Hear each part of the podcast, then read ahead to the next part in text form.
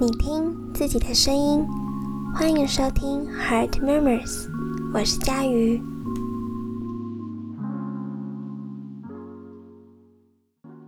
大家上周过得还好吗？今天呢是母亲节，先祝所有的妈妈母亲节快乐。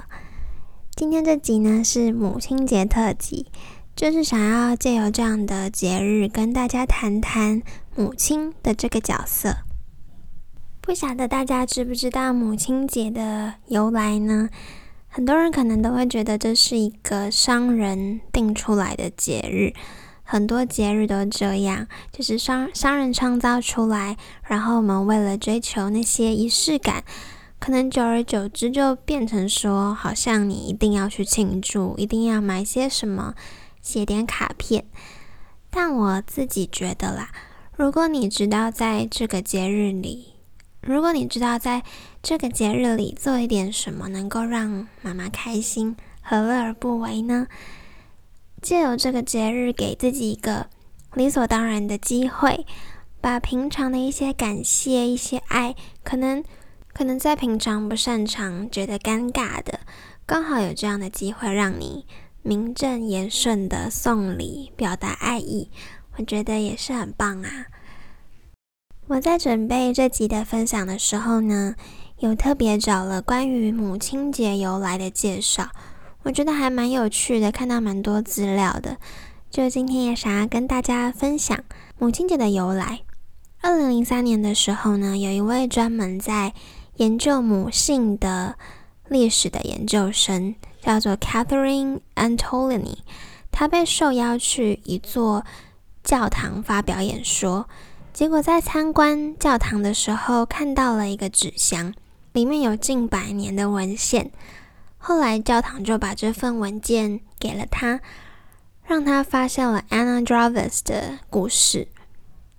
他是一个很特别的人，花了很多年请愿，让母亲节成为节庆日。但是他的余生却是为了反对这个节日而到处奔波的。Anna Jarvis 的妈妈，她过世之后，把五月的第二个星期天当成是母亲节。因为那是最接近她母亲的一个忌日。至于为什么在母亲节的时候会送康乃馨呢？是因为那是她母亲最喜欢的花。Jarvis 后来在接受访问的时候，有曾经说过，康乃馨不会垂下花瓣，而是从花心紧紧地拥抱他们，直到死去，就像母亲把孩子搂进心坎里一样。他们的母爱永远不会死去。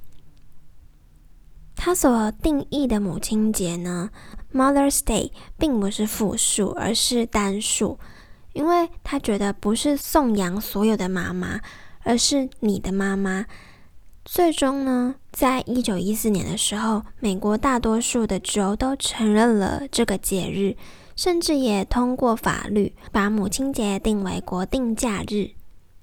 只是后来母亲节逐渐的被商业化，他非常沮丧，因为很多团体利用这个节日去贩卖一些东西。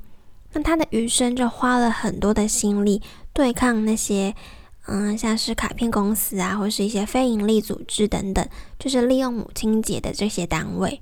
后来他失去了一切，而且也没有结婚，没有生孩子。他为了母亲节的生与死。捍卫了一整个人生。虽然这个故事听起来蛮悲伤的，母亲节也确实有被商业化，但我觉得知道这个故事后的我们，或许可以记住的是 Anna Jarvis 在创立母亲节的时候的初衷。她提醒我们的是感谢与颂扬自己的妈妈。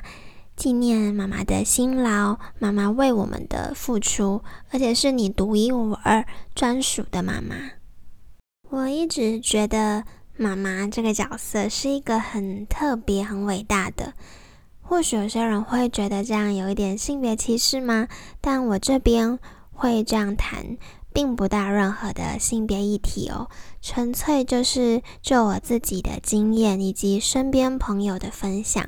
来跟大家说的，光是想象我们曾经在妈妈肚子里待了十个月，然后妈妈要抵抗着怀孕的不舒服、生产的痛，还有会变胖等等之类的。一个生命在妈妈的肚子里，那种与自己的生命连结的感觉，我想这是妈妈们都都有一种独特温柔跟强韧的原因吧。以前奶奶们的那个年代，成为妻子、成为家庭主妇，好像是女人生命的常态。我自己没有听过奶奶的抱怨。谈到很多过往自己带孩子们的经历的时候，你看到的都会是他脸上浮现的一种看着孩子平安长大就了无遗憾的那些那种脸庞。我的奶奶左手的小拇指歪歪的，她说那是因为以前都要每一天料理给十几个人的大家族，每天切菜，导致左手握着菜的那个小拇指因为长期的用力过度，所以歪掉了。我每次看着她的手，都会觉得好可爱、好美。奶奶很爱漂亮，会戴着她很爱的一个绿宝石的戒指，搭配已经有点皱巴巴的皮肤，还有那一根歪掉的手指，我却仍然觉得很美。呼吁厂商找她代言啦，就是帮奶奶打广告这样。开玩笑的，就是我知道那是。母亲特有的一种温柔，就算与孩子有再多的不愉快，他还是记得你爱的菜，回家时还是为你料理。我的妈妈呢是新时代女性，职场妇女。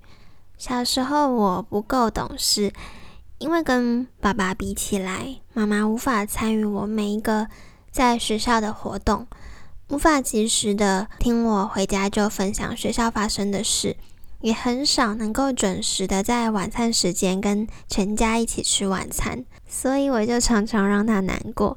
我记得九点多、十点多晚上的时候，他终于下班回家了。他会敲敲我房间的门，看看我在做什么，想要跟我说说话。但是青春期时候的我。常常很故意的冷淡的回应他，其实明明内心很希望他能够多多陪我，明明很想要跟他有多一点的互动，多一点的聊天。可是他真的回来的时候，我又很想闹闹脾气。只要他念我的时候，我对他的反抗就会大过爸爸十几倍吧。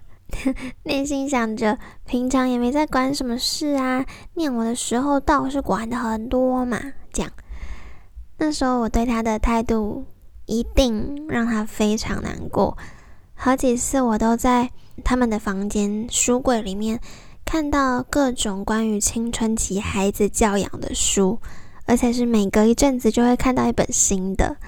然后那本书的议题。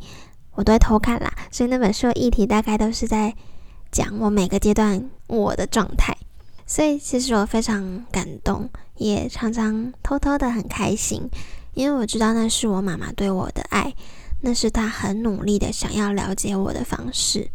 我跟妈妈很像，所以我常常把自己对自己一些点不喜欢的地方投射在她的身上。恶意的扭曲了她对我的爱，跟他闹别扭，不想理他。嘿，现在现在想想，年轻的时候真的很不乖耶。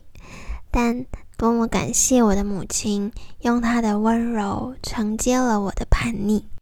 我有一些朋友的妈妈，从孩子们出生后就辞掉工作，全心的当家庭主妇。我觉得这是一件很了不起的事情。跟他聊天的时候呢，我常常会很好奇的询问他们，他们的妈妈会不会不经意的把个人的价值完全的砸在你的身上呢？答案有很多种，但我想要对所有全职妈妈们说一声辛苦了。我相信你们要承受的压力好大好大，但你们的角色有多么的重要，我也想说。如果你的妈妈是这样的类型，想告诉你，趁着母亲节，好好的感谢自己的妈妈吧。